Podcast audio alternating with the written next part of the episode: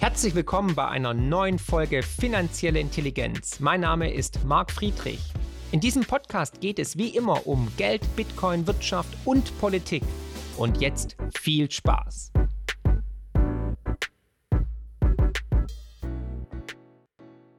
Ja, lieber Marc, vielen Dank für die Einführung. Und ähm, ich bin ein bisschen kränkelnd, äh, wie Sie vielleicht merken werden. Ähm, meine letzten Wochen waren sehr anstrengend und irgendwie scheint es jetzt mal so einen Weg zu suchen.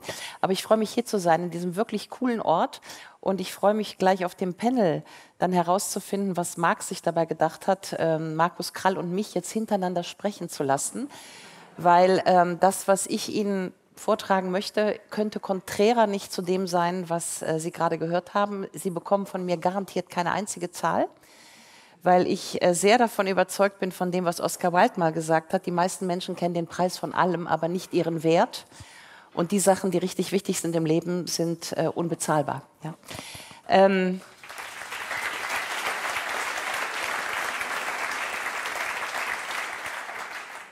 Und ich möchte Sie jetzt mitnehmen auf eine Reise, dass wir uns nochmal vergegenwärtigen, warum auch Europa zumindest für mich unbezahlbar ist damit wir nämlich nicht zurückkommen ins letzte 20. Jahrhundert. Und wenn ich Europa sage, dann bin ich ganz bei äh, Marc und bei allen äh, anderen. Ich rede hier nicht von der EU, sondern ich rede von einem Europa, das wir immer noch suchen, seitdem Stefan Zweig ungefähr vor 100 Jahren formuliert hat, dass wir uns immer noch auf einer Suche zwischen einem deutschen Europa und einem europäischen Deutschland bewegen. Ich möchte auch das europäische Deutschland wiederfinden, das ich in den letzten Jahren absolut vermisst habe und deswegen möchte ich Sie jetzt auf eine Reise mitnehmen, wie wir uns Europa, der Idee Europa wieder annähern, die, ich sage es nochmal, mit der EU, mit der Zentralbank und mit dem Geld, was wir haben, erstmal nichts zu tun hat, aber was wir neu denken müssen, nachdem wir ja zwei Kriege erlebt haben, einen Krieg gegen ein Virus und einen Krieg in und um die Ukraine. Und das tun wir auf diesem Kontinent gerade, obwohl wir doch 70 Jahre lang erzählt haben, Europa ist nie wieder Krieg und wir haben vor allen Dingen erzählt auf diesen 70 äh, Jahre lang, Europa ist nie wieder Nationalismus. Und das, was wir jetzt gerade machen, und deswegen ist der Moment, in dem wir sprechen oder in dem wir denken, der Moment, in dem wir genau eine doppelte Perversion eigentlich der europäischen Erzählung erleben, weil wir führen gerade einen Krieg für eine national geeinte Ukraine. Das heißt, wir sind in der doppelten Negation dessen, was wir gesagt haben, was Europa ist. Nie wieder Krieg, nie wieder Nationalismus. Ähm, ich möchte Ihnen eigentlich nur anbieten, dass wir gemeinsam träumen, dass wir auch ein bisschen aus diesen dystopischen Szenarien rauskommen, nichts mehr geht. Ja, ich finde, es geht immer alles. Und ähm, ich werde Ihnen jetzt eigentlich eine Erzählung vorstellen, was ich mir wünsche, was wir in Europa machen. Und ich glaube tatsächlich, dass wenn wir wieder ins Hoffen, Träumen, Wünschen kommen, dann ist diese Erzählung realistisch. Aber bevor wir in die Erzählung kommen dessen, was ich hätte gerne, was realistisch ist, nehme ich Sie kurz mit in die Vergangenheit, wo wir eigentlich herkommen und aus welcher europäischen dystopischen Erzählung, EU-Erzählung wir gerade herkommen. Ich habe Ihnen ein paar Schlagwörter an die äh, Wand gemalt. Bankenkrise, Flüchtlingskriege, Brexit, Populismus. Heute war die neue Schlagzeile Schwexit, haben Sie vielleicht schon gehört, ja, der äh, Italexit, Öxit, Frexit, also äh, wie auch immer, ja, also ähm, wir hören es ja schon seit langem. Ähm, wir hatten drei Jahre Krieg in Europa, la guerre contre un virus und jetzt der Krieg in und um die Ukraine. Mein Vortrag hier heißt Europa zwischen Selbstschädigung und Emanzipation. Diese beiden Kriege haben Europa geschädigt und wir müssen raus aus dieser Kriegssituation und uns daran erinnern, Europa ist nie wieder Krieg. Warum? Weil Europa steht für mich für Frieden, Freiheit und ähm, für Europa Frieden und Freiheit. Das, was wir gemacht haben, ist de facto Nation, Sicherheit und Krieg. Ja? Wir müssen uns klar darüber werden, dass die letzten drei Jahre wir von einer Semantik geprägt worden sind, dass wir nationale Regression hatten, die Grenzen wurden geschlossen. Wir haben nicht mehr über Freiheit geredet, sondern über Sicherheit und Kontrolle. Und wir haben nicht mehr über Frieden geredet, sondern über Krieg. Und ich glaube, dass tatsächlich Politik mit Sprechakten anfängt. Das heißt, was wir sagen, wird Wirklichkeit. Das heißt, das Erste ist, dass wir nach diesen beiden Kriegen wieder von Europa, Freiheit und Frieden reden und nicht mehr von nationaler Regression, Sicherheit und Krieg.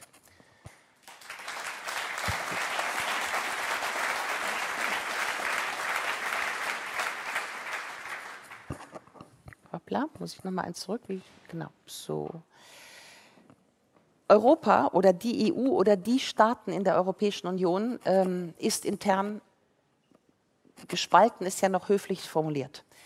Das, was ich als These vertrete, ist, äh, und als Politikwissenschaftlerin ist sehr interessant, ne? ich habe 30 Jahre lang mich mit Europa befasst und hätte gerne den Zuspruch gehabt, den ich jetzt mit Corona gewonnen habe, ja, aber da hat mir keiner zugehört. Jetzt habe ich durch ein Corona-Buch irgendwie eine Öffentlichkeit äh, erreicht, die mir jetzt zu Europa wenigstens zuhört. Das ist der interessante Effekt dessen, was ich in, in den letzten zwei Jahren gemacht habe. Aber es geht ja nicht darum, irgendwas schön zu reden, was gerade in der EU passiert oder passiert ist.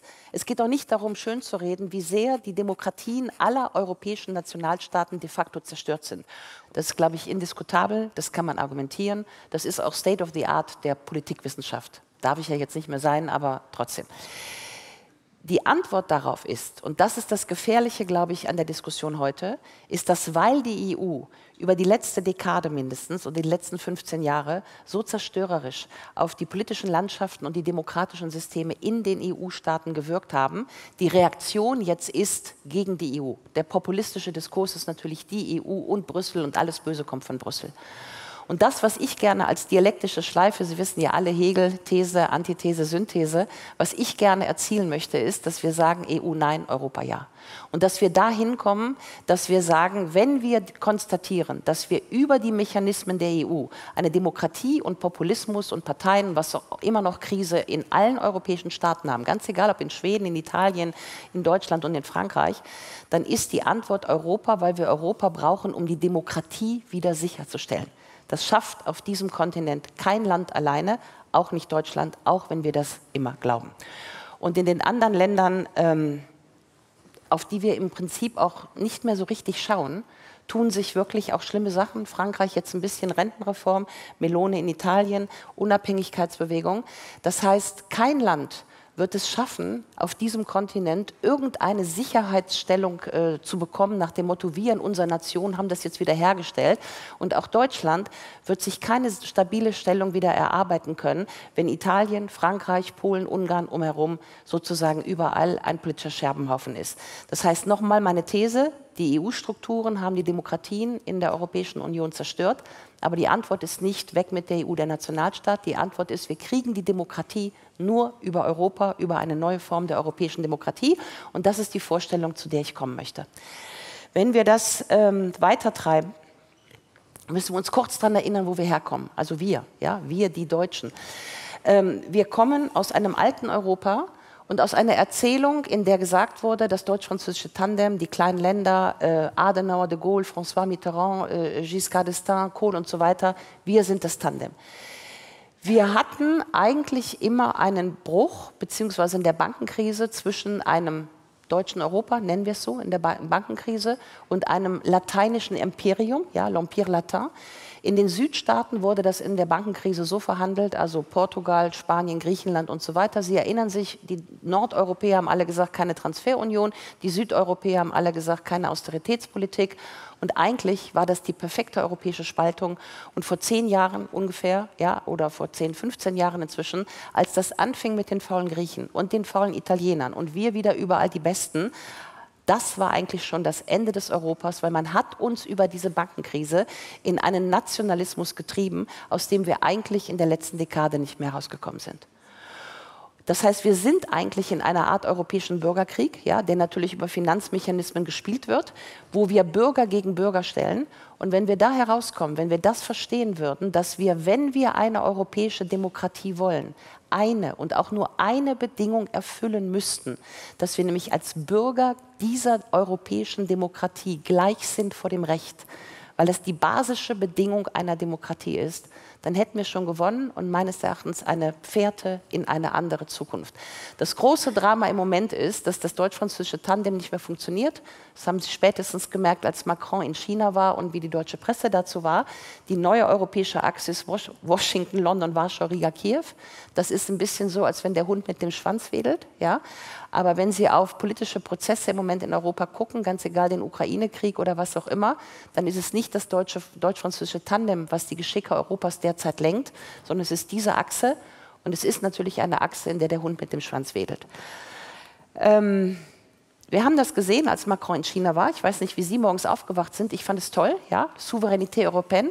Euro Macron spricht ja schon seit einiger Zeit von Unité Européenne, Demokratie Européenne und ähm, äh, Souveränität Européenne, europäische Souveränität. Wir sehen ja Europa zwischen Selbstschädigung und Emanzipation, dass Europa nicht souverän ist. Das heißt, wir kriegen ja fast gar nichts mehr hin. Lieferketten ist ja nur das eine. Aber wir kriegen auch keine eigenständige Position im Ukraine-Krieg hin. Geschweige denn, dass wir ein Friedensangebot hinbekommen. Geschweige denn, dass wir äh, Lieferketten und so weiter wurden schon angesprochen. Dass wir äh, irgendwie autonom sind im GAFA-Bereich, also in diesem ganzen Digitalbereich. So, jetzt fliegt Macron nach China und sagt europäische Souveränität.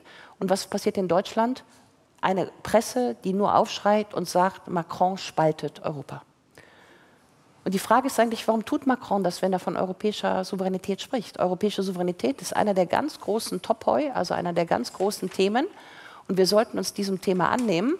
Und wenn wir einen deutsch-französischen Schulterschluss wieder hinbekämen, hinbekämen würden, in der klassischen Tradition von Adenauer, de Gaulle, Mitterrand und so weiter, dann könnte uns das vielleicht rausholen aus dem, was Europa gerade in die Selbstschädigung führt, nämlich die absolute Dominanz von den USA, von den Dollar und von all dem, was Markus Krall Ihnen gerade erzählt hat. Ich komme gleich dazu, was das auch für das Geldsystem vielleicht bedeuten kann. Aber die Grundidee ist erstmal, dass wir verstehen, dass wir geostrategisch und geoökonomisch an Amerika so daran hängen, dass allein der Ausspruch europäische Souveränität von Macron hier in diesem Land geahndet wird. Ich fand das sehr, sehr merkwürdig und ich hätte mir gewünscht, dass wir an diesem Tag eine andere Reaktion in der deutschen Presse gehabt hätten.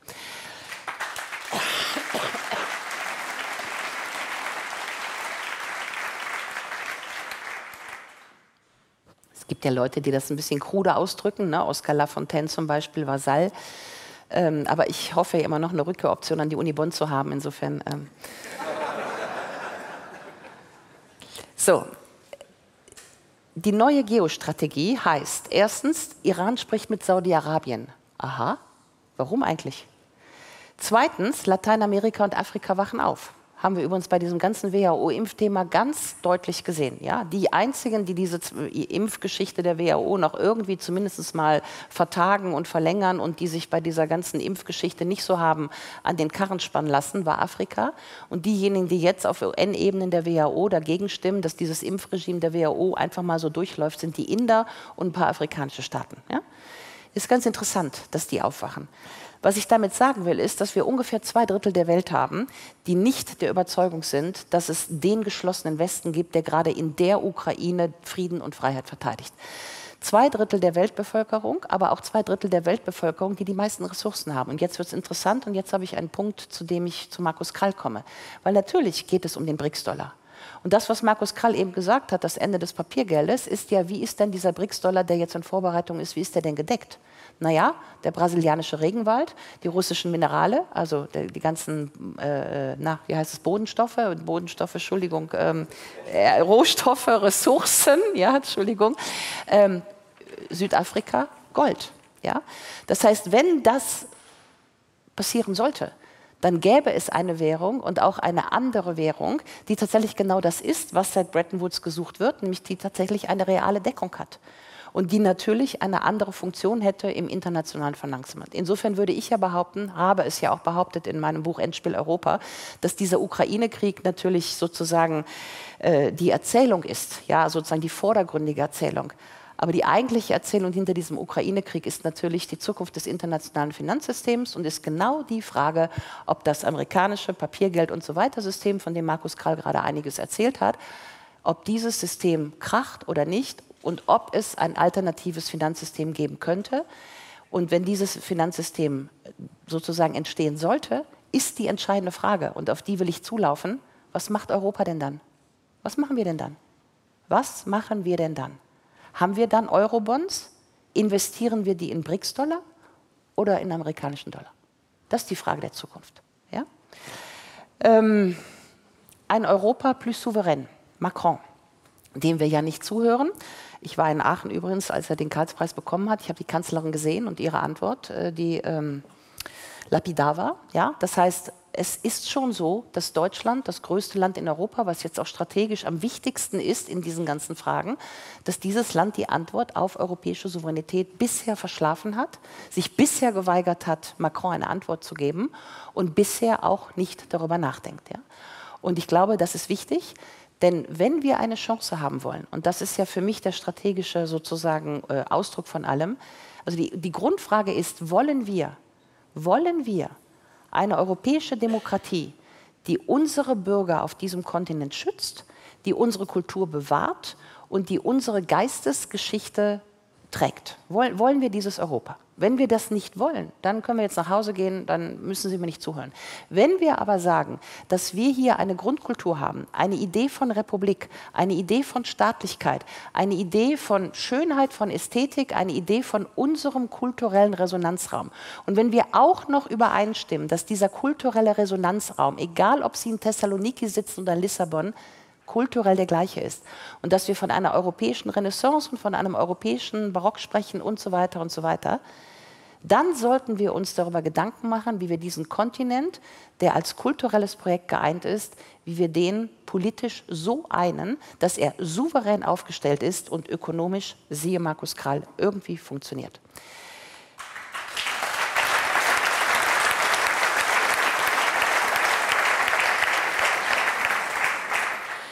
Und jetzt ganz schnell, warum haben wir das nicht geschafft? Weil eigentlich wollten wir das ja. Ich habe ja 1992, glaubt mir heute keiner mehr, aber damals für Wolfgang Schäuble gearbeitet. Ja? War Wolfgang Schäuble Unionsvorsitzender im Deutschen Bundestag, Vertrag von Maastricht 1992, Sie erinnern sich. Ich war damals Mitarbeiterin von Karl Lammers, Schäuble-Lammers Papier, eine immer engere Union. Das haben wir damals gewollt, alle. Alle haben das damals gewollt. Das war das politische Ziel unser Versprechen nach dem Mauerfall 89. Wir wollten zwei Sachen. Wir wollten eine politische Union und wir wollten gleichzeitig, Pariser Charta 1990, eine eurasische Friedensordnung mit Russland. Das waren die beiden Ziele, die wir 1989 und 90 auf diesem Kontinent formuliert haben. Und eigentlich ist die einzige Frage, warum hat das nicht geklappt? Das ist die erste Frage. Und wenn wir das analysieren, wollen wir das nochmal? Und haben wir heute andere Chancen, es nochmal und besser zu machen. Wenn wir sagen, wir wollen das nochmal, müssen wir gucken, was ist eigentlich aus diesem Maastrichter Vertrag geworden. Wir wollten eine gemeinsame Außen- und Sicherheitspolitik, heute NATO, NATO, NATO. Wir wollten eine Wirtschafts- und Währungsunion, siehe Vortrag von Markus Krall. Wir haben den Euro, aber der ist als Technostruktur ein bisschen gescheitert und hat die Bürger ein bisschen überfordert. Die Sozialunion ist nicht entstanden und so weiter und so weiter. Ich gehöre zu denen, die sagen, dass der Euro in, der, in seinen Strukturen wahnsinnige demokratietheoretische Probleme hat. Eine andere Frage ist, ob wir den Euro aufgeben, weil wenn wir, wir müssen ihn reformieren, vielleicht irgendwie so eine Art Euro 2, aber den Euro aufgeben, ja, wie natürlich oft in diesen AfD-Diskursen daherkommt, dann sage ich immer völlig entspannt, wer heute den Euro aufgibt, möge bitte nicht glauben, dass er die D-Mark wieder bekommt. Ja? Der kann sich dann zwischen Dollar und Remimbi entscheiden. Und insofern werde ich lieber irgendeinen Euro 2, der intelligent reformiert ist, nach den Kriterien von Markus Krall. Jedenfalls diese politische Union, die wir wollten, die hat es nicht gegeben. Es war dieser Kontext, 89, Fall der Mauer, äh, Fall der UdSSR, Helsinki-Abkommen. Wir hatten das im Prinzip in den 90er Jahren als Versprechen, das wir uns gegeben haben. Und wir hatten die 90er Jahre, um das sehr kurz zu machen, ich will Sie nicht mit zu vielen Details äh, nerven, eigentlich in den 90er Jahren ganz gut im Griff. Okay, der Bosnienkrieg, okay, ja, ich will nicht schönreden, Sarajevo und so weiter. Aber wir haben gearbeitet, wir sind vom Maastrichter Vertrag zum Amsterdamer Vertrag, wir haben die Erweiterung vorbereitet, wir hatten, was Delors immer nannte, les grands projets européens, les grands projets européens, die großen europäischen Projekte. Und davon gab es drei. Das war die Euro-Einführung 2002, das war die Europäische Verfassung 2003 und es war die EU-Osterweiterung 2004. Es waren die drei großen Projekte und sie sollten alle zeitgleich kommen und wir wollten uns eine Dekade dafür Zeit lassen, 92 bis ungefähr Anfang der Jahrtausender Jahre und zum gleichen Zeitpunkt 2001 spricht Putin noch im Bundestag. Das heißt eigentlich, und das ist meine These, wir waren mal kurz davor. Wir hatten es fast geschafft. Wir hatten Putin, die Eurasische Friedensordnung 2001, Standing Ovation im Bundestag. Wir hatten den Euro, wir hatten ähm, die EU-Osterweiterung 2004 und die Europäische Verfassung, die 2003 zumindest mal vorgestellt wird, bevor sie dann durch die Referenden scheitert. Nearly there. Nearly there. Und ich glaube, es ist ganz wichtig, dass wir uns das in Erinnerung rufen, dass das unsere Ziele waren. Warum ist das wichtig? Weil wenn Sie Kinder haben, die jetzt ungefähr 20 sind, die wissen das nicht mehr. Die sind danach geboren. Das heißt, wenn wir uns entkoppeln von dem, was wir politisch auf diesem Kontinent einmal vorhatten, das ist natürlich jetzt ein Teil dieser Generation äh, Kleber und so weiter, dass die im Prinzip die politischen Zielsetzungen Europas nicht mehr vor Augen haben. Das heißt, wer da nicht gelebt hat in den 90er Jahren und das nicht mitbekommen hat, der weiß das ja nicht. Das heißt, wir wissen dann aber auch nicht, wo wir wieder anknüpfen müssten, wenn wir sagen, wir haben hier ein politisches Projekt auf diesem Kontinent und diesem politischen Projekt wollen wir zu einem Abschluss verhelfen. Wir sind jetzt ziemlich genau 20 Jahre nach der Europäischen Verfassung 2003. Und die für mich einzige Frage ist, warum kriegen wir es nicht hin, dieses Thema wieder stark zu machen? Dass wir nämlich diesen Kontinent, wenn wir eine Demokratie auf diesem Kontinent wollen und eine reformierte Währung, dass wir eine europäische Verfassung brauchen und eine europäische Staatlichkeit, wenn wir souverän sein wollen. Jetzt erschrecken Sie alle, ah, die Gero mit ihrem EU-Superstaat. Nein, ich habe nicht Superstaat gesagt. Ich verstehe sowieso nicht, warum, wenn man von der EU oder von Europa spricht, immer gleich Superstaat kommt. Ja? Wenn Sie von China oder Amerika sprechen, redet keiner von Superstaat. Da redet jeder von Staat und jeder hat kapiert, dass ein Bürger einen Staat braucht. Ja? Ohne Bürger kein Staat. Sprich, wenn es keinen Staat gibt, sind Sie auch nicht mehr Bürger. Können Sie sich überlegen, was Sie dann sind. Ja? In dieser Mensch-Maschine-Welt, in der wir gerade irgendwo leben. Das ist übrigens eine interessante Frage. Aber Bürger gibt es nur mit Staat. Das heißt, wenn wir davon reden, dass wir eine europäische Demokratie als europäische Bürger begründen wollen, dann müssten wir es zulassen, über einen europäischen Staat zu reden. So, und ohne Super und ohne Zentralisierung. Wir sind auch als Bundesrepublik nicht zentralisiert. Wir sind auch kein Superstaat. Wir sind nur einfach die Bundesrepublik Deutschland, ein bis dato funktionierender Staat. Ich würde ja auch sagen, dass wir jetzt nicht mehr so richtig gut funktionieren in letzter Zeit. Aber das ist die Idee. Wenn wir hier ein bisschen weiterdenken, dann haben wir natürlich verstanden, dass wir in der ersten Dekade dieses Jahrtausends im Prinzip die politischen Projekte verloren haben. Und wir haben es nicht mehr geschafft, über die Europäische Verfassung zu reden. Das niederländische Lein, das französische Lein, könnte ich viel zu erzählen, mache ich jetzt im Detail nicht, ja, es dauert sonst zu lange. Aber ähm, ganz problematische Diskurse und ähm, die dazu führen, dass auf einmal die Lust weg ist. Auf einmal ist die Lust weg. Die Franzosen die Franzosen, ja, Tandempartner stimmen mit Nein. Die Niederländer, die, das große liberale Niederlande stimmen mit Nein. Wegen Pim Fortuyn, wegen, äh, äh, wie heißt der, von Gogh, dieser, diesen Regisseur, den sie da ermordet haben. Das war so ein paar Tage vor dem Referendum. Europäische Sicherheitsstrategie, das ist wichtig in dem Moment, wo wir eigentlich einen großen Anlauf nehmen, 2004, um zu sagen, Moment mal, die Amerikaner sind im Irak, dieses Land ist durch, ja, also Weapons of Mass Destruction und so weiter, das muss ich Ihnen jetzt nicht erzählen, Sie hatten ja gestern Daniele Ganser, muss ich das ja nicht nochmal erzählen, aber in dem Moment, wo dieses Land im Irak steht und Democracy Promotion macht und so weiter und so weiter, übrigens alles nicht legitime Angriffskriege, wie man heute sagen würde, in dem Moment gibt es sogar ganz viele amerikanische Schriftsteller, Rifkin und so weiter, die sagen, why the European Dream will eclipse the American Dream, warum der europäische Traum den amerikanischen ablösen wird. Das heißt, um das Jahr 2004 wollten wir eigentlich einen europäischen Auswärtigen Dienst. Die Verfassung war noch am Start. Wir hatten die Osterweiterung, wir hatten die Perspektive mit Russland auf eine europäische Friedensordnung und so weiter. Und ab dem Moment des französischen Neins und ab dem Moment des niederländischen Neins, also in der Mitte der letzten Dekade, kippt das einfach weg. Und wir landen in einer Euro-Technostruktur, die uns spätestens dann in der Bankenkrise auf den Kopf fällt. Warum sind die Amerikaner denn besser durch die Bankenkrise gekommen? Doch nicht, weil die Amerikaner besser oder smarter oder sonst was sind. Es ist ja überhaupt eine amerikanische Krise gewesen, ja? Amerikanische Real Estate-Geschichten, die uns über Spanien sozusagen von hinten durch die Bus gedrängt wurden. Und was machen wir daraus? Wir machen daraus faule Griechen und schlagen uns die Köpfe ein, anstatt zu verstehen, dass sozusagen, äh, wie sagt man, das trojanische Pferd vom Atlantik bei uns auf den Kontinent gekommen ist. Und warum konnten wir das nicht lösen? Doch nicht wegen der faulen Griechen oder weil die Griechen ein paar Euro zu viel ausgegeben haben. Wir, geben, wir haben mit den Landesbanken genauso viel, ich sag mal, Dreck am Stecken gehabt. Ja?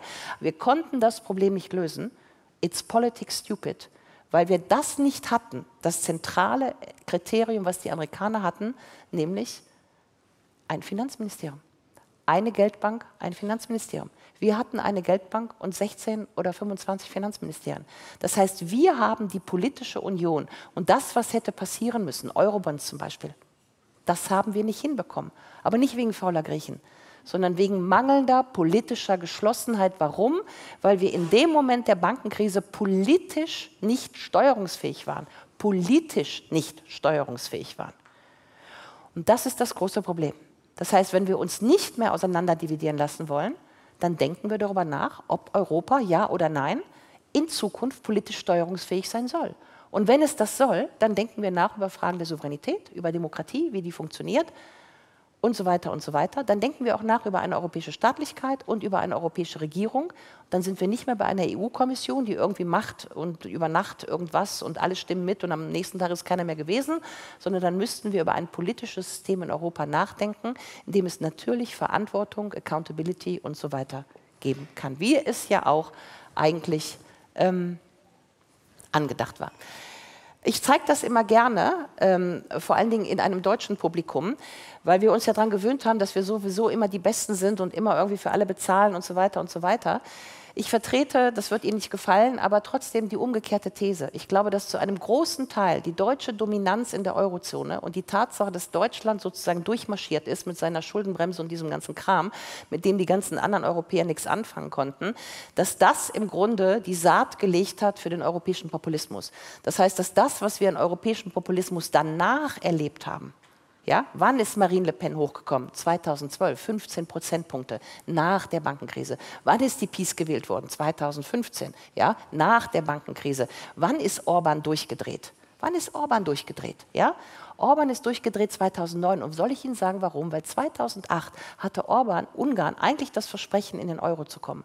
Und der ungarische Mittelstand hatte sich Häuser in Euro-Krediten gekauft, weil sie ja dachten, 2008 kommen sie in die Banken, in, die, in, in, die, äh, in den Euro. Und dann kommen sie wegen unserer westeuropäischen Bankenkrise nicht in den Euro. Und die ungarische Mittelschicht muss in Forint, in Weichwährung, in Euro die Kredite zurückzahlen. Und das ist der Moment, wo im Juni 2009 Orban gestanden hat und gesagt hat, Moment mal, bis gestern war Europa unsere Zukunft. Ab morgen sind wir die Zukunft Europas. Das war der sogenannte Populist Turn. Das heißt, meine These hier ist, dass vieles von dem, was wir in dieser letzten Dekade erlebt haben als Populist Turn, egal ob sie AfD 2012 gegründet, mitten in der Bankenkrise, ich habe übrigens mit Bernd Lucke studiert in Bonn, ja, ähm, ja, und FPÖ oder was auch immer, wahre Finnen, wie es alles heißt, ist eine Reaktion auf die Bankenkrise. Und wenn wir das einfangen wollen, dann fangen wir das nicht ein mit Bürgerkriegsszenarien, dass es faule Griechen gibt und tolle Deutsche und so weiter, weil das die falsche Erzählung ist. Weil nämlich bei uns die Lidl-Verkäuferin der Bankenkrise genauso verloren hat wie der griechische Hafenarbeiter, aber weil der griechische Reeder genauso an der Bankenkrise verdient hat wie irgendwie die Deutsche Bank. Das heißt, das, was uns erzählt wurde, war ein Bürgerkriegstopos, ja, tolle Deutsche gegen faule Griechen. Das, was die Realität war, war schon, dass die Bankenkrise, wie Warren Buffett ja zu sagen pflegt, ein Krieg von Kapital gegen Worker war und sie haben es gewonnen. Und wir sind auf den Leim gegangen und haben uns davon sozusagen einseifen lassen. Und die Antwort wäre, und das ist mein Ziel des Vortrages, dass wir uns als Bürger Europas nicht mehr auseinanderdividieren lassen, sondern dass wir erkennen, dass Kapitalarbeit die Struktur ist, die Europa in diesen Populismus getrieben hat. So, der Rest ist schnell erzählt. Maidan-Krise hat wahrscheinlich Daniele gestern auch gemacht, will ich gar nicht äh, viel darüber sagen. Aber inzwischen hat sich ein bisschen herumgesprochen, dass die Erzählung, dass alles am 24. Februar 2022 losging, ein bisschen simpel ist, ja, und dass es schon vorher, 2014 war das jetzt eine Bürgerbewegung oder ein amerikanischer Putsch oder wie auch immer, ja, dass die Sachen zwei Seiten haben und ein bisschen komplizierter sind. Dann kam Brexit, Flüchtlingskrise, der Populismus ist in jedem Land so, dass wir Brexit, Öxit, Italexit und so weiter, alle haben die Nase voll von der EU. Und insofern ist die einzige Frage, was machen wir? Treten wir alle aus der EU raus? Ich sage Ihnen, was die Antwort ist. Und das ist nämlich genau der zentrale Punkt. Im Vertrag von Maastricht haben wir einen Zwei-Säulen-Vertrag gemacht. Wir haben immer gesagt, Union der Staaten und Union der Bürger. Die derzeitige EU-Struktur ist Union der Staaten. Und die Staatschefs treffen sich dann in Brüssel im Rat und machen halt irgendwas. Und keiner ist gewesen und die Bürger verstehen nichts. Ja? Der Punkt ist aber, ja, im Vertrag von Maastricht steht Bürgerunion. We are citizens of Europe. Wir sind alle europäische Bürger und wir haben ein europäisches Bürgerstatut. Was wäre, wenn wir die Staaten einfach austreten lassen? Soll doch Brexit, Swexit, Öxit, Italexit, alles Sollen wir doch die Staaten, lassen wir doch aus der EU austreten. Schön. Dann ist die EU sozusagen institutionell beerdigt. Und was machen wir dann als 500 Millionen europäische Bürger? Wir machen das, was man klassischerweise eine Assemblée Constituante nennt. Wir machen eine äh, verfassungsgebende Versammlung und wir als europäische Bürger, wir wählen uns unseren europäischen Souverän, beziehungsweise wir sind der europäische Souverän und denken über eine europäische Demokratie nach. Das wäre für mich der Weg.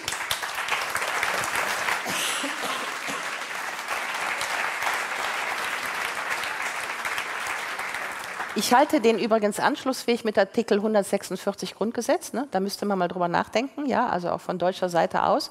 Und äh, ich erzähle Ihnen eine interessante Begebenheit. Ich habe nämlich zum Brexit-Zeitpunkt mit einer britisch-belgischen äh, Anwältin eine Klage eingereicht beim EuGH. Ähm, und in dieser Klage haben wir argumentiert, dass European Citizenship is of Permanent Status. Die Frage, die wir dem EuGH gestellt haben, lautete, heißt die Tatsache, dass der Staat Großbritannien aus der EU nach Artikel 50 austritt, heißt das, dass die Briten ihre europäische Bürgerschaft verlieren? Das wollten wir vom EuGH beantwortet haben. Unser Argument war, dass die europäische Bürgerschaft permanent ist, Permanent Status. Warum?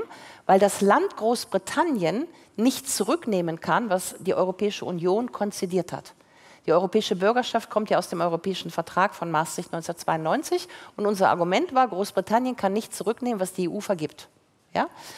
Und die kurze Antwort ist, dass der EuGH das so interessant fand, dass er bis heute nicht so richtig geantwortet hat, weil natürlich eine ziemlich heiße Kartoffel ähm, in dieser Frage schlummert. Aber wir werden weiter äh, äh, daran bohren. So, ähm, das, was ich gerne hätte, was wir verstehen. Ich will jetzt auch nicht zu sehr in die Geschichte gehen und so weiter. Aber die doppelte Kreuzung von Populismen, Nordeuropa gegen Südeuropa, keine Transferunion, Austerität, ja, das ist die deutsch-italienische Debatte. Und die andere Debatte ist Ost-West, Flüchtlinge, Refugees Welcome gegen keine Flüchtlinge. Ne? Das ist sozusagen die, die Ungarn gegen Deutschland, Merkel-Debatte. Ja? Aber das sieht ja aus wie das Fadenkreuz vom Tatort. Ja? Und dann sind wir im Tatort. Und die Frage ist, ob wir aus diesem Tatort rauskommen. Und dazu könnte es ein paar vernünftige Politiken geben. Da will ich jetzt auch hier irgendwie nicht äh, äh, äh, zu lang werden. Das müssten Markus und ich da mal überlegen, wenn es vielleicht mal Parteiprogramm oder was auch immer gibt. Ja? Aber natürlich kann man kreativ mit einer Flüchtlingspolitik in Europa umgehen. Man könnte irgendwie so Lotterien machen wie in den USA. Man könnte legale Fluchtwege schaffen, wie auch immer. Und natürlich gibt es Lösungen für diese Trans Transferunionsgeschichten, zum Beispiel ein Euro 2, eine Geldreform ähm, und einen Fresh Start. Ähm, oder zum Beispiel solche Vorschläge, die ja tatsächlich real Sozialpolitik schon waren, bevor sie abgelehnt wurden, eine europäische Arbeitslosenversicherung und diese ganzen Dinge, die dazu führen würden, dass wir uns als europäische Bürger gleichen Rechtes verstehen. Denn das ist einfach die Voraussetzung. Ohne gleiche Rechte keine Bürgerschaft. Ähm, Ganz kurz, jetzt haben Sie verstanden, dass wir das alles wollten in den 90er Jahren, aber irgendwann so um 2004 eine falsche Abwägung ge gemacht haben. Man kann sich natürlich fragen, wer hat ähm, höflich würde man sagen, wer hat interferiert? Also wer hat, welche Kräfte haben auch dafür gesorgt, dass als Europa kurz davor war abzuheben, dass wir das vielleicht nicht ganz tun? Ja, natürlich war der Euro eine Riesenkonkurrenz zum Dollar. Äh, ich weiß nicht, ob Daniele das gestern gesagt hat, aber der Irakkrieg, ja, der ging ja los am 1. März 2003. Was ist passiert am 1. November 2002? Wissen Sie das zufällig? Am 1. November 2002 hat Saddam Hussein beschlossen, er möchte das Barrel Oil in Euro denominieren. Ja, ist doch interessant. Ja? Äh, ich sage auch keinen Satz mehr dazu, aber äh, Sie können sich ein bisschen vorstellen, welche Entscheidungen welche geostrategischen Konsequenzen gehabt haben. So. Ähm, wir kommen also schlecht durch diese ganze Bankenkrise und auf die andere Art und Weise wieder gut. Ich habe ja zehn Jahre lang politikwissenschaftliche Forschung gemacht zum europäischen Bürgerbegriff.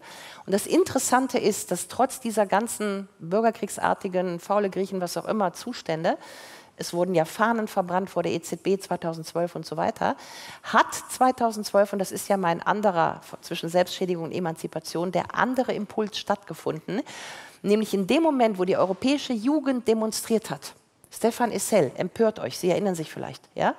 In dem Moment sind die europäischen Bürger als Agenten des Einigungsprozesses ins Spiel gekommen. Wir sind ja hier ähm, Stuttgart, ja, aber ähm, es gab ja die, ähm, na, wie heißt das, Pulse of Europe, ja.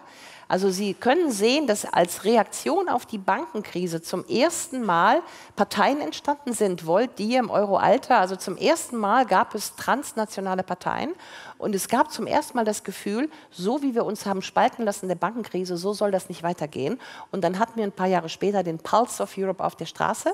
Haben wir alle auch schon vergessen. Aber jeden Sonntag um 14 Uhr gab es Demonstrationen für Europa.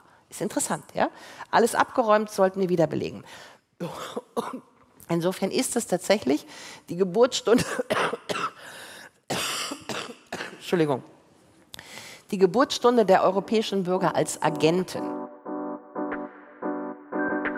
Finanzielle Intelligenz könnt ihr übrigens auch lesen und zwar in Buchform mit meinem neuesten Bestseller Die größte Chance aller Zeiten und natürlich unserem kostenlosen Newsletter mit spannenden Analysen und Prognosen zu Bitcoin, Gold und den Finanzmärkten. Einfach abonnieren unter friedrich-partner.de. Das ist wichtig zu verstehen.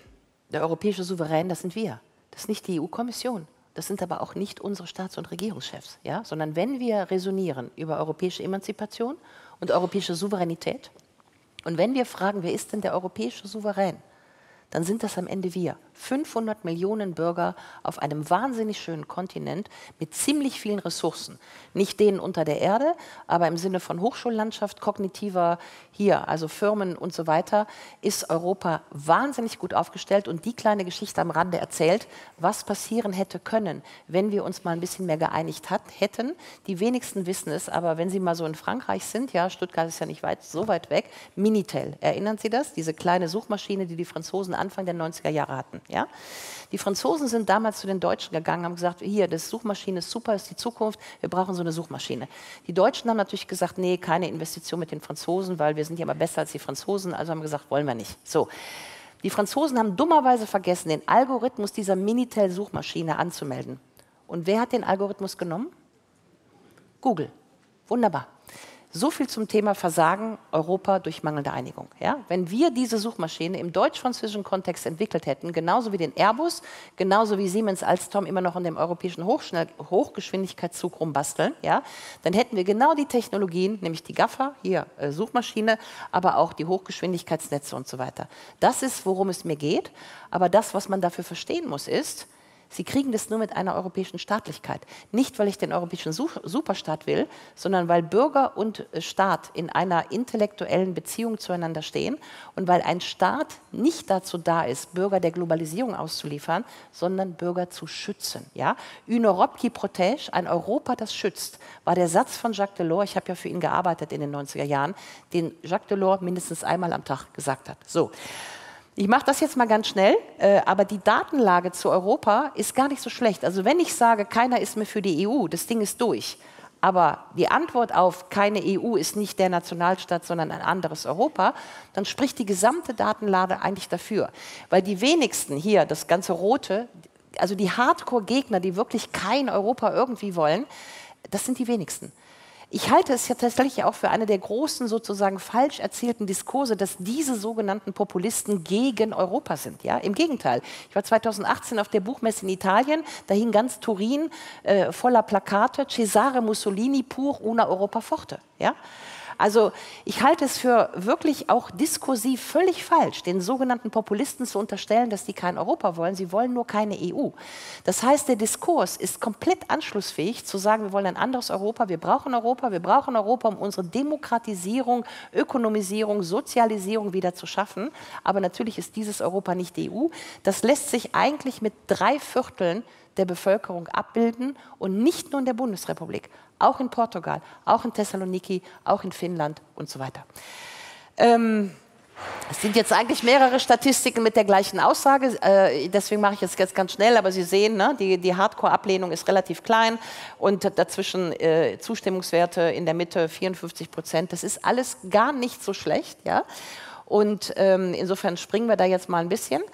Äh, aber das, genau, da gehe ich nochmal zurück, das ist natürlich äh, ein bisschen genau das Problem.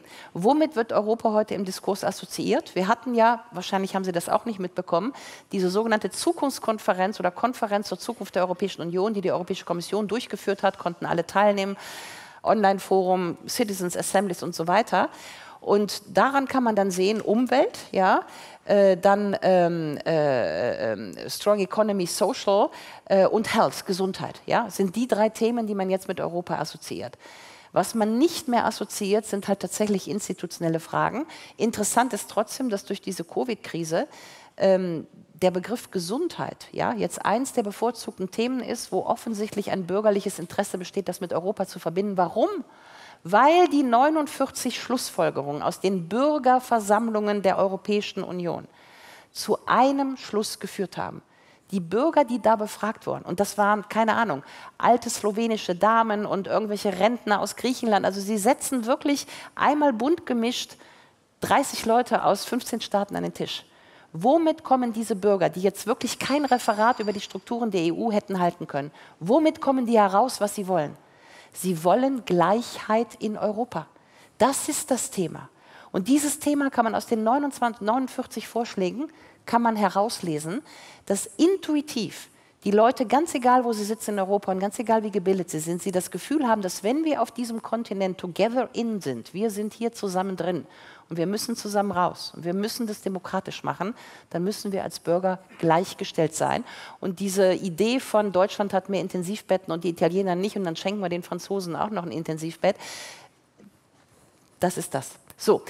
Ähm, worum geht es bei Souveränität? Es geht um Geld, Territorium, Macht. Das Geld überlasse ich dem äh, Markus Krall. Äh, das Territorium ähm, haben wir, ja, also der eurasische Kontinent, müssen wir gucken, wie wir eine konföderale Friedensordnung bauen. Deswegen ist auch dieser Ukraine-Krieg in dem Moment, wo die Ukraine neutral ist und föderal, wie im Minsker Abkommen eigentlich auch beschlossen, ist dieser Krieg eigentlich durch. Das heißt, das, was wir organisieren wollen, ist eine europäische Staatlichkeit, in der die europäischen Bürger gleichgestellt sind, die aber natürlich dezentral funktioniert. Natürlich dezentral, ja. Niemand möchte einen Superstaat. Ich, das vielleicht noch mal als kleiner Theorieeinlage. Wenn Staaten verfasst werden, ist der Verfassungsname meistens Republik. Wir sind nicht der Bundesstaat Deutschland. Wir sind die Bundesrepublik Deutschland. Und die Franzosen sind die République Française. Und die Italiener die Repubblica d'Italiana. Und die, die Polen die Rzeczpospolita. Ja? Keiner ist der französische Staat und so weiter. Und das ist ganz wichtig. Warum? Weil das Republikprinzip ist das oberste Verfassungsprinzip. Und ob Sie dann eine zentralistische Republik haben, wie in Frankreich oder in Polen, oder ob Sie eine föderale Republik haben, wie in der Bundesrepublik in Österreich und Italien, ist erst die zweite Ordnungsfrage. Die oberste Ordnungsfrage ist das Republikprinzip und das heißt nach Cicero, diejenigen, die bereit sind, sich unter gleiches Recht zu unterwerfen. Nichts anderes. Ich glaube, Europa ist bereit für diesen Schritt. Das, was die Kommission mit uns machen möchte, ist, dass sie uns diesen Schritt nicht gewährt, sondern nur eine sogenannte Digital Identity äh, schaffen möchte. Die ist letztes Jahr verabschiedet worden.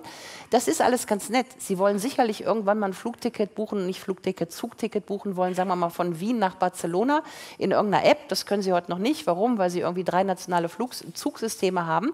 Insofern ist das irgendwie alles ganz nett, dass die Europäische Union an diesen Commodities arbeitet. Aber für mich kann das nicht funktionieren. Warum? Weil, um es ganz kurz zu machen, was war das europäische Projekt, wenn ich sage Gleichheit vor dem Recht? Der Binnenmarkt ist letztendlich nichts anderes als Gleichheit der Güter vor dem Recht. Irgendwann haben wir gesagt, der griechische Feta-Käse muss überall in der EU verkauft werden. Sie erinnern sich, wenn Sie älter sind, noch an dieses deutsche Reinheitsgebot. Da haben wir immer gesagt, nein, tschechisches Bier, um Gottes Willen, niederländisches auch nicht. Fahren Sie mal nach Amsterdam, schmeckt ganz gut, niederländisches Bier. Der Binnenmarkt war einfach, jedes Produkt, was in irgendeinem Land in der EU hergestellt wird, muss in jedem Supermarkt in der EU verkauft werden dürfen. Also gleiches Recht für Güter ist der Binnenmarkt. Nichts anderes. So, dann haben wir gesagt, weil wir einen Markt haben, brauchen wir eine Währung. Macht ja auch Sinn. Sie gehen ja nicht auf den Markt, dann haben sie da die, keine Ahnung, die Möhren in Escudos und deinen Schilling und deinen Lira, kriegen sie immer noch keinen Preisvergleich hin. Ja?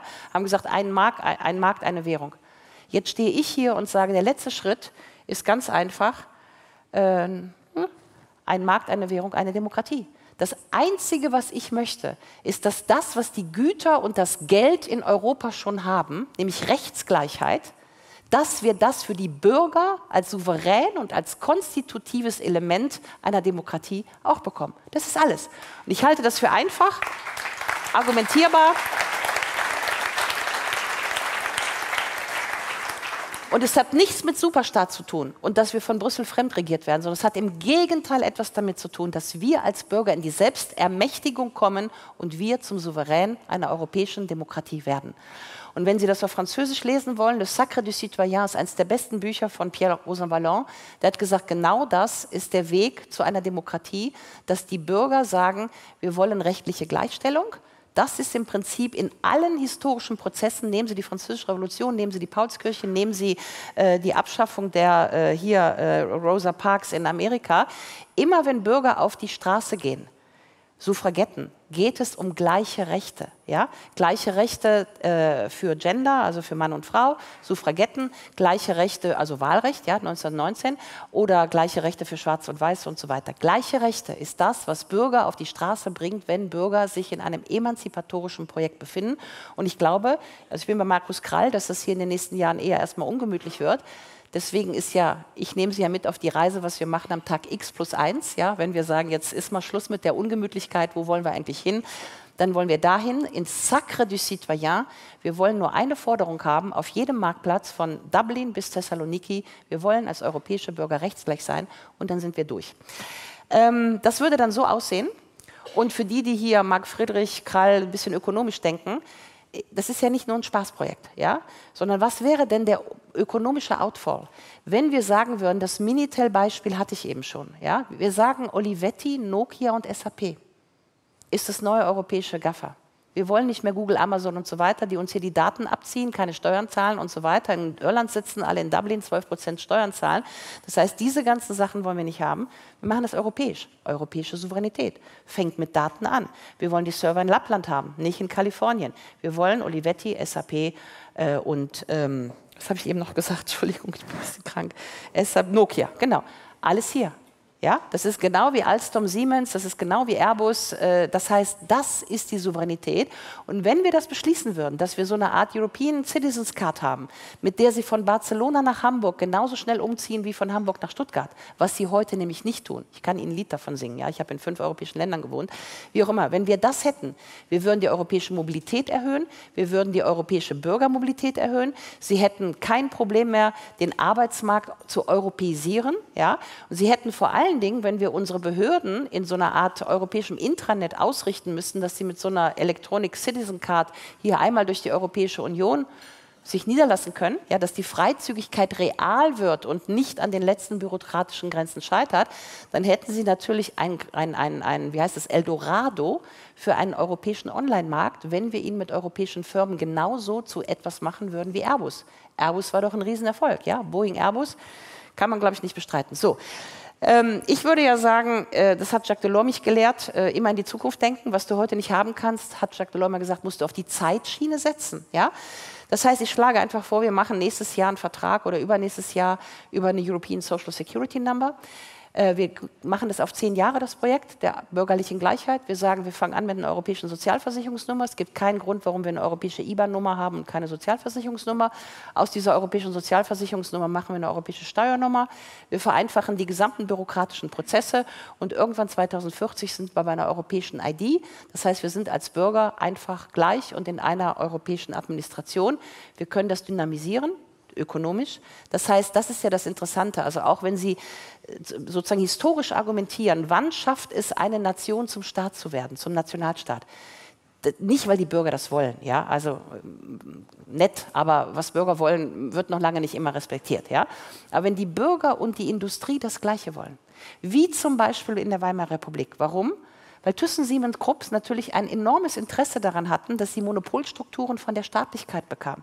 Das heißt, in dem Moment, wo zweierlei Sachen zusammenkamen, eine Bürgerbewegung 1918 für die erste allgemeine deutsche Nationalversammlung, aber ein ökonomisches Interesse an Monopolstrukturen für Telekommunikation, Kohle, Stahl, Post und was man damals alles gemacht hat, in dem Moment ist die Politik natürlich auch, also wenn die Industrie das will und die Bürger das wollen, dann bin ich als Politik doch dabei.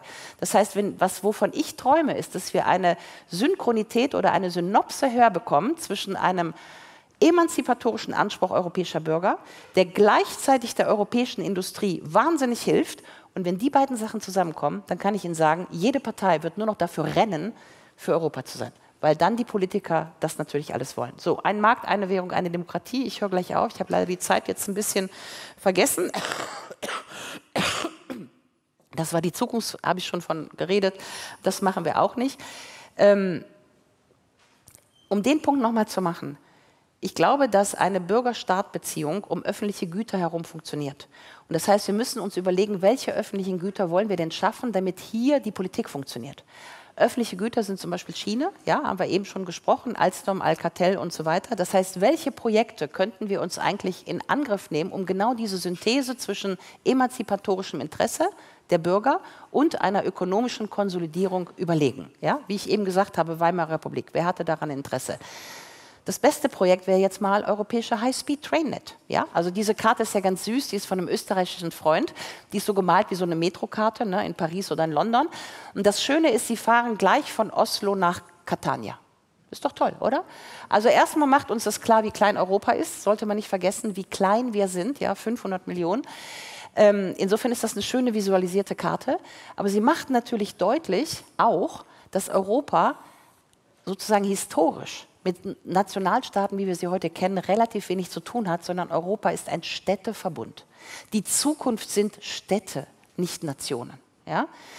Und wenn wir ein europäisches äh, Schnellzugnetz hätten, wo wir von Kopenhagen nach Budapest oder von Budapest nach, nach was auch immer Lissabon fahren, dann hätten wir einen ökonomischen Drive, gleichzeitig ein Infrastrukturprojekt, was uns als Bürger verbindet und gleichzeitig etwas, was eine politische Landschaft neu konfigurieren könnte, nämlich über Städte und nicht über Nationen. Und machen Sie sich nackig, aber wenn Sie aus Barcelona sind, sind Sie aus Barcelona. Wenn Sie aus Berlin sind, dann finden Sie es in Stuttgart nett, aber eigentlich sind Sie aus Berlin. Ja? Das heißt, äh, die, welche Identität eigentlich die überlagernde ist, ist bei solchen Konzepten natürlich dynamisch. So, ich hatte mir in früheren Zeiten, als ich noch Professorin war, mal den Spaß erlaubt, das auszurechnen. Ich habe gesagt, wunderbar, wir nehmen mal diese wichtigsten 52 Städte in Europa, nicht nur die Hauptstädte, sondern auch so Dresden, Düsseldorf, Köln, Turin, die zweiten Städte, ja? also die reichsten, meiste Bürger und so weiter, vier Kriterien. Und habe diesen Städten per Algorithmus die gleiche Zahl Bevölkerung zugeordnet. Dann kriegen Sie das.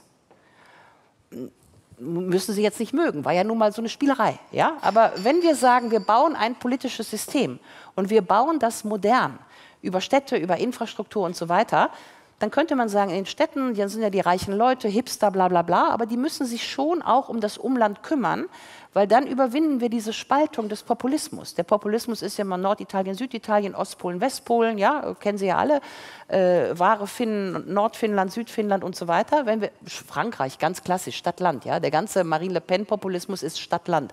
Wenn wir das überwinden wollen, machen wir eine Zuordnung Stadt und Umland und kommen zu einer anderen politischen Repräsentationsstruktur. Komplett dezentral könnten wir sagen, es sind 52 Regionen, die kriegen alle zwei Senatoren.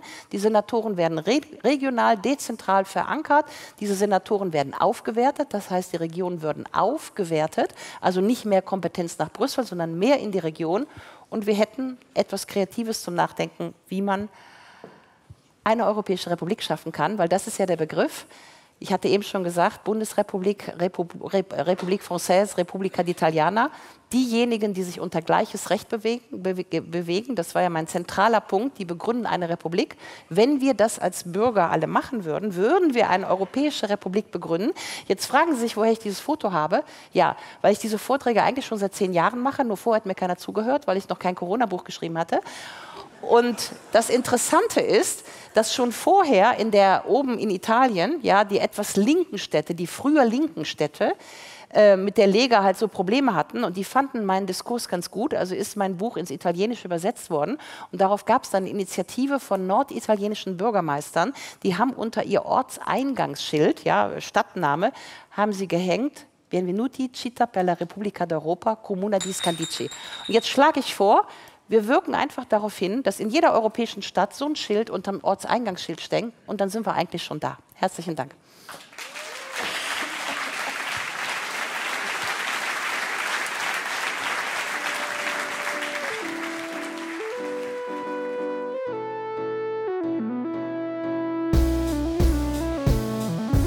Wow, was für ein Podcast. Ich hoffe, die Folge hat euch genauso gut gefallen wie mir. Ihr findet mich bei YouTube, Twitter und Instagram unter markfriedrich7. Für Lob, Kritik oder Themenvorschläge schreibt mir gerne eine E-Mail an podcast.mark-friedrich.de. Empfehlt den Podcast natürlich gerne weiter. Über eine positive Rezension bei Apple, Spotify und Co. freue ich mich natürlich mega. Weitere Informationen zu mir findet ihr unter mark-friedrich.de und zur Honorarberatung unter friedrich-partner.de. Ich freue mich jetzt schon aufs nächste Mal. Herzlichst, euer Marc.